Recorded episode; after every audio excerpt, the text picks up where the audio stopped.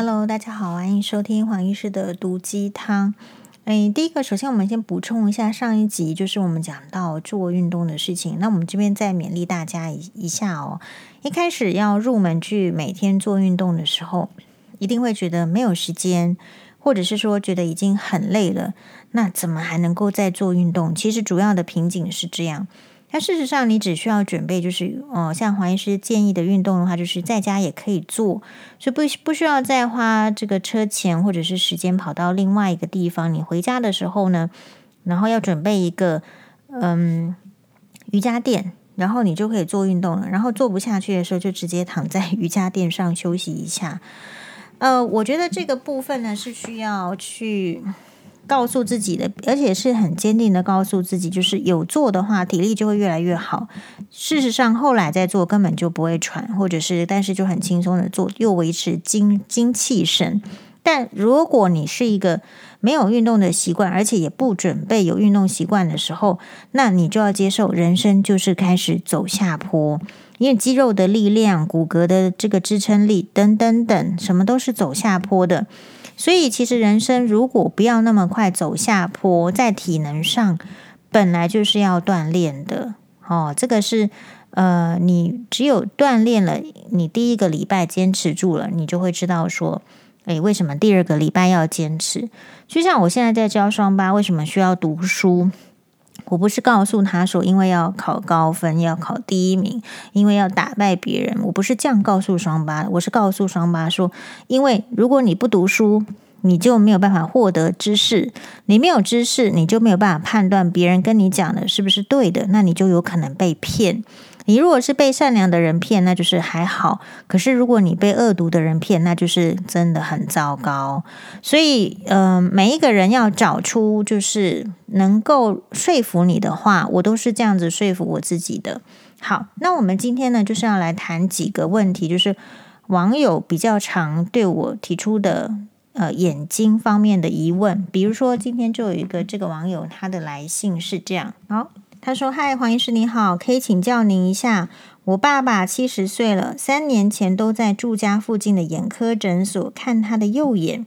因为有黄斑部病变，视力现在只剩下零点三，模糊的。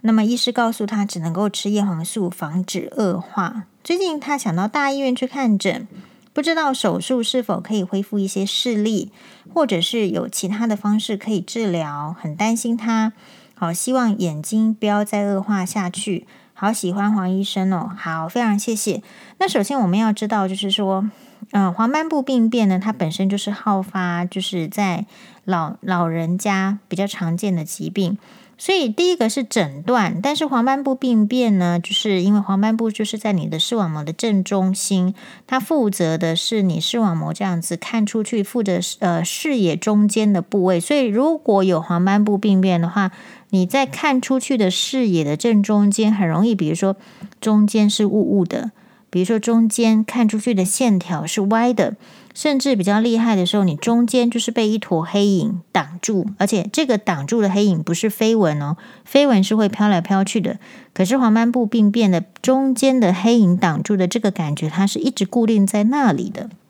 好，所以我们才说，我们不担心黑影了，黑影会飘的飞蚊其实没有那么多的担心，但是固定不动的黑影。那就要小心，有可能是黄斑部的病变，或者是说真的是很黑很黑，但是，诶，从怎么从东好像天边这样子盖下来，像盖一个黑色的布幕，那也要小心是呃视网膜剥离的可能。那所以这个如果说你已经诊断是黄斑部病变，假设是诊所的眼科医师给你这样诊断是黄斑部病变的话，其实我觉得还要再保守一点点，就是说。呃，第一个你是诊所看，如果他觉得这个黄斑部病变是有需要积极治疗的时候，其实当初他就应该要转诊到大医院去。为什么？因为黄斑部病变我们要鉴别诊断，要去区分说它是干性的黄斑部病变还是湿性的黄斑部病变。那么，如果是干性的黄斑部病变，你就预期说，哦，你这个嗯视力的退呢，其实是会很慢、很慢、很慢、很慢、很慢的退，那是一种退化，退得很慢。虽然说它是病变，但是它也是退化，其实属于变化变差比较慢的。但是反过来说，如果是另外一种湿性的黄斑部病变，就是说它常常跟一些血管的渗漏有关系，所以呢，这样子的这个黄这个类型湿性的黄斑部病变的话，它常常是跟所谓的视力的急速恶化是有关系的。那所以如果是属于湿性的这个这一类的话，通常会需要再去医院。这个比较大型的医院去做这个显影剂的检测，看一下到底是视网膜的哪个血管出现问题，是哪里在渗漏，然后再看情况，再决定它的治疗方式。哦，治疗方式可能会是有雷射，或是光动力疗法，或者是要打一些 anti-VEGF，也就是所谓的抗血管新生剂。好，所以如我自己在想，假设说你三年前。都没有做这些事情的话，也许我在猜，但是我没有看到你，所以我不是一个很喜欢线上回答问题的医生。好，不是说我不甩大家，而是说我觉得讲话呢就是要负责任，那你不能一知半解。诶，就是呃苏呃苏格拉底说的嘛，凡你能说清楚的，你说清楚；凡你不能说清楚的，你就保持沉默。所以我对于大部分的这个线上的这个提问都是保持沉默的。好，除非是一些很很明确的议题，哈，所以从这个这个案例里面，就是说告诉大家，有时候你去陪这个老爸老妈看病，或者是假设是他们自己去看，他可能都不清楚。比如说，在我看起来，你这个视力现在说是零点三，那当初是从多少掉到零点三呢？还有，你现在的视力只剩下零点三，也不全然是你的黄斑部所影响。你的白内障开了吗？哈，白内障有处理了吗？所以，当你说要不要再去医院检查，当然是可以的。如果有变差，而还是或者是说，嗯，它这个黄斑部的变化有新的变化的时候，当然是可以考虑治疗。就是医院根据你的检查来判断，说到底是要。要有需要做雷射吗？有有需要打针吗？还是怎么样？哈，那当然，如果说黄斑部病变的话，它这个话题呢，这个是可以一直讨论下去，因为黄斑部病变是一个很高深的学问。好，那我记得以前就是说，我的老板呢，他有丢，就是丢丢一堆病人的资料，然后叫我去写 paper。然后我们讲的就是这个脉脉络膜的这个新生的问题，所以我的意思说，这个黄斑部病变呢，它有非常多呃可贵的议题可以讨论，而且实际上，如果去参加医学会的话，诶，那个台湾的觉得怎么样？新加坡的觉得怎么样？日本觉得怎么样？每一个地方的医生哦，就会有他这个。不太，就是说他们各自的一些见解。那这边还有还有还有关涉到这个制度的问题。好，比如说在很久很久以前，黄医师那个年代，我怎么这么久？其实那个时候要打抗血管新生剂，大部分都是自费，打一针就要六万块。但是现在，如果你是符合规定的，其实也有健保可以打。好，那所以你问说，是不是可以经由手术什么恢复视力？假设你的白内障还没有开。那你当然开完白内障之后，视力是可以再亮一点点，好，但是呢，如嗯，如果你是已经开过了，然后视力还是变差，可能采取的方法就不见得是手术了，除非是你的黄斑部上有什么呃增生膜需要再处理，但是不见得是这样的情形，所以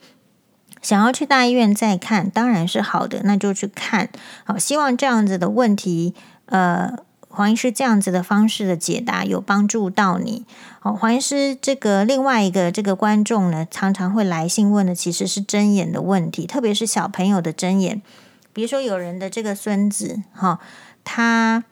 就是才可能才三岁啊，然后就是诶，怎么搞的，一直长这个睁眼，然后就问我说是不是体质的问题？那我们就要知道什么是睁眼哦。睁眼的话，其实就是你。原则上，你的那个睫毛的根部呢，其实你你知道眼皮啊，不是只有皮而已，它要有一个板子状撑在那边，才会撑的这么漂亮。所以，如果这个板子呢有向内弯的话，那你就会眼睑内翻；你这个眼睑板往外一点点的话，你就会眼睑外翻。就会呃，或者是说有一些状况，所以这个眼睑板上有很多的腺体。假设这个腺体哈、哦、阻塞了，长一些细菌，就会导致大家所熟知的睁眼的情况。小孩子确实在临床上蛮容易长针眼的，理由是因为小孩子他其实哈在比较小的年纪，比如说两三岁甚至四五岁的时候，常常会有过敏性结膜炎的问题。有过敏性结膜炎的时候，他常常会揉眼睛。那当然，小朋友不是很很很认真洗手的一群啊，他的这个嗯细菌就会带到他这个眼皮哦，然后就会长针眼。所以第一个其实是你可能要考虑的是，你一般的人虽然有洗脸，特别是小朋友，他们其实很怕水跑到眼睛，所以真的有做好这个眼皮的，就是说至少要要要要有清洁，然后特别是睫毛的根部，甚至需要用就是热热毛巾，温热的四十度左右的毛巾，温温的稍微请小朋友眼睛闭起来，稍微热敷一下。如果你的小朋友眼睫毛是很脏的，就看出来是卡屑屑，不过我觉得家长不见得有这个能力看得出来是不是真的卡屑屑。我们一般眼科的检查都是在显微镜下面看，所以看得很清楚。如果有那个状况的话，有时候还会需要使用到呃稀释的这个婴儿的洗发精啊，一比一跟清水稀释，就是要让它不要那么刺激，要还要稍微清洁一下这个睫毛的根部。好，然后另外就是说，嗯、呃，除了说想饮食也是有一点相关性哦，但是饮食的相关性在小朋友主要可能是吃太多巧克力，影响到油脂的分泌。那如果是在大人的话，针眼可能就是跟你吃比较燥热的东西也是有关系。黄医师比较特别，就是我们为什么说那个眼睑板睫毛根部的那个腺体阻塞常常会跟长针眼有关系？事实上。黄医师，如果通告比较多的时候，比如说一个礼拜如果入入三次，三次，然后这个眼睛都要化浓妆的话，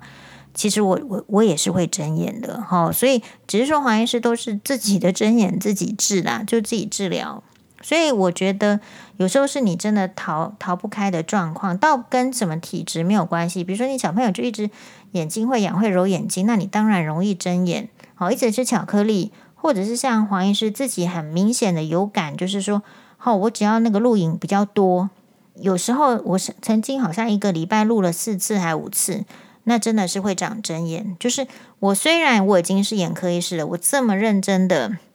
注重清洁，我卸妆一定会卸两次。如果有去录影的话，我卸妆一定是用卸妆油卸，然后就是卸两次。诶，然后我还有买 Panasonic 那个针脸机嘛，好，就是我是根据他他说这个针脸机你卸可以打开毛孔先针一下，然后再清洁，所以其实我的卸妆的工作做的这么功夫这么谨慎，有时候你真的在卸哈，有些你会担心卸妆油跑到眼睛里面去，所以你对于你睫毛根部的清洁可能没有像你想象的那么好的时候，还有天气的变化，油脂的分布都塞住的时候。你是很容易长针眼的。好，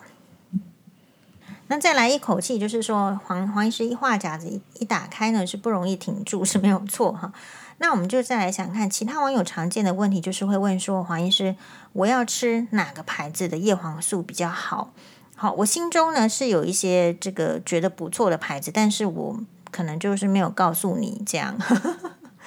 因为我觉得第一个前前提是你要先问自己。我们眼科医师主张的还是就是你可以的话，你吃天然的东西远比你吃那些定剂合成的是好。那所以你要先问你自己，你是不是天然的食物里面就是已经摄取了足够的叶黄素的量？好，比如说你你你其实每天有吃一颗蛋黄，那其实还有再加深绿色的蔬菜，好，然后呢，其实你就。差不多了，但如果你是一个外食族，或者说你你天生喜欢吃的东西就不含这个叶黄素的话，那基本上叶黄素还是要摄取。如果有这个需求，那你当然就有需要去买这个叶黄素。那叶黄素呢？如果你是一般的人，也就是你没有特别的黄斑部病变，诶，其实只要吃一天就是五到十毫克，或者我们说六到十毫克。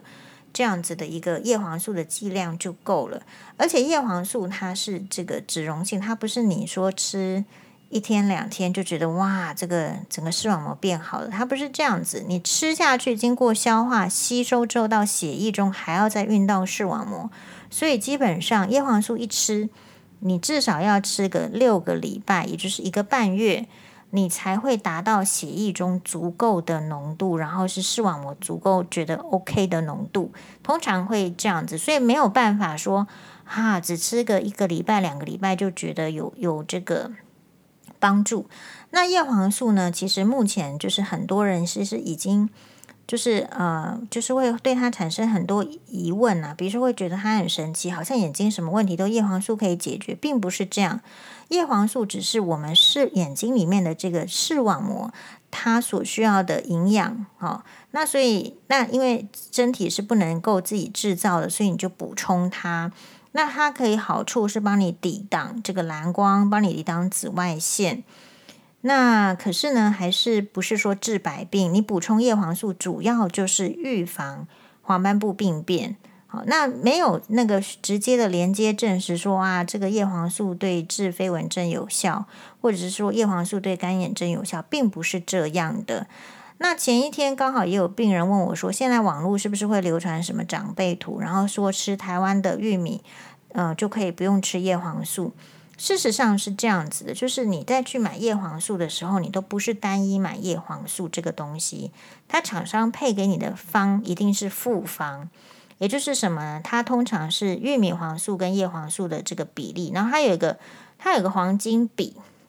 因为人家就实验过，这样子配的话，其实是可能是呃会比较稳定啊，然后到达血液中的浓度比较好，然后也是视网膜需要的剂量，所以它事实上不会单一去卖你叶黄素，它都是复方的，所以你通常从你的产品里面会看到，比如说叶黄素啊，加这个玉米黄素，甚至有一些还会再加上其他的一些维他命都有可能，所以你要去注意的是。第一个，你买到的东西是什么成分？第二个是它的含量。而我觉得台湾的这个叶黄素有时候会出现一个这个，就是说要小心的是，有些剂量都太高了。比如说，我们说一天是呃六到十，但是这个数字大家有点难记哈，我就叫大家记五到十。比如说五到十毫克，好毫克。但问题是，你实际上去买的，它有些就强调很高，比如说三十，那这个就有点太高。我会觉得比较高的剂量的叶黄素，事实上就是适合，比如说已经黄斑部病变，或者是说，嗯，他有一些其他的需求是需要比较高的人，我们才会建议吃高剂量。否则一般的人，因为你还是有饮食，你还有吃蛋呐、你还有吃深绿色蔬菜，所以这个黄斑。这个叶黄素的量其实只要一般的摄取就够了，所以这个是第一，这个是第一个 pitfall，就是你要注意的点。然后第二个就是，嗯，叶黄素也不是吃越多就是越好。比如说啊，人家就跟你讲这一颗就够了，吃一颗，你看那个标示上的说明，吃一颗就够了，结果你就觉得说不行。我因为看手机太多，什么电脑太多，我觉得我需要更多的叶黄素，然后你就吃更多。Sorry，其实美国的研究告诉我们说，叶黄素吃太多的时候会也会造成黄斑部病变。好，所以你就是必须建议在这个建议的安全剂量下吃就好啦。所以回到刚刚说，有人问，就是说那个坊间长辈说吃台湾的那个玉米就会有这个提供你叶黄素，这句话是。对一半，就是玉米里面是有这个叶黄素，也也会有玉米黄素，没有错。这样听起来好像是黄金比，对不对？可是实际上，你一百克的玉米里面包含的叶黄素跟叶呃玉米黄素，其实是是是这个含量是非常少的。所以你至少要，比如说你一天的需求，假设是五到十毫克这样子的一个标准剂量来说，你至少都要去吃到了哦一百公斤的玉米。那我说不太。不太可能，你的牙齿一天能吃这么多玉米嘛？对不对？好，所以有时候你说这个东西是有效，但是如果要吃到大量，吃到吐，吃到牙齿断掉，你会不会这样吃呢？我是不会啊。就比如说吃鱼油，其实对干眼症是蛮好的。干眼症的话，就是你眼睛干，那有些是缺水型，缺水型你也许补人工泪液，但是有些是缺油型，当然也有缺油型的人工泪液。可是，在饮食上，你基本上还是要补充那些比较含有这个 omega three 的鱼油。那可是这些鱼油，这个含有 omega three 的这种鱼油的成分是在哪里呢？其实，在鲑鱼、在青鱼、在尾鱼这种深海鱼类里面就有。那我觉得你就是每天就去吃就好。那如果你一定要去强调要吃到多少的话，基本上你要达到研究标准，那你吃鱼油都吃到吐啦。好，所以嗯，你可以有这样的尝试，然后你就放在心里，不要有太大的压力。我这个人是觉得，比如说如果要花很多钱去买这个保健食品，那这个事情我是不做的。嗯，因为我觉得其实保健食品。就是没有这么没有这么贵的必要性。然后，如果他真的需要这么贵的话，那我可能会倾向于会问自己说：诶，那我的生活作息有没有本末倒置？比如说，我一方面花很多钱去吃叶黄素，去吃保健食品，可是我另外一方面，我眼睛都不防蓝光，不防紫外线，然后我三 C 就是一直看，一直看，一直看，一直看，一直看，看到睡觉前还一直看。那我就会觉得，那你吃叶黄素可能也只是就是吃心安，不见得是一定百分之百没有伤害。所以你还是你要均衡，你要有保护，但是你也要知道阻绝掉伤害你的因子。好，就像是说你这个渣男，你就是一定要把它阻绝掉。那你不阻绝掉，你一直听那个好黄医师的毒鸡汤也是没用的嘛，就是这个道理。好，希望今天的这个。来自网友们对于很多的眼科的问题的一个提问，那因为干眼症跟飞蚊症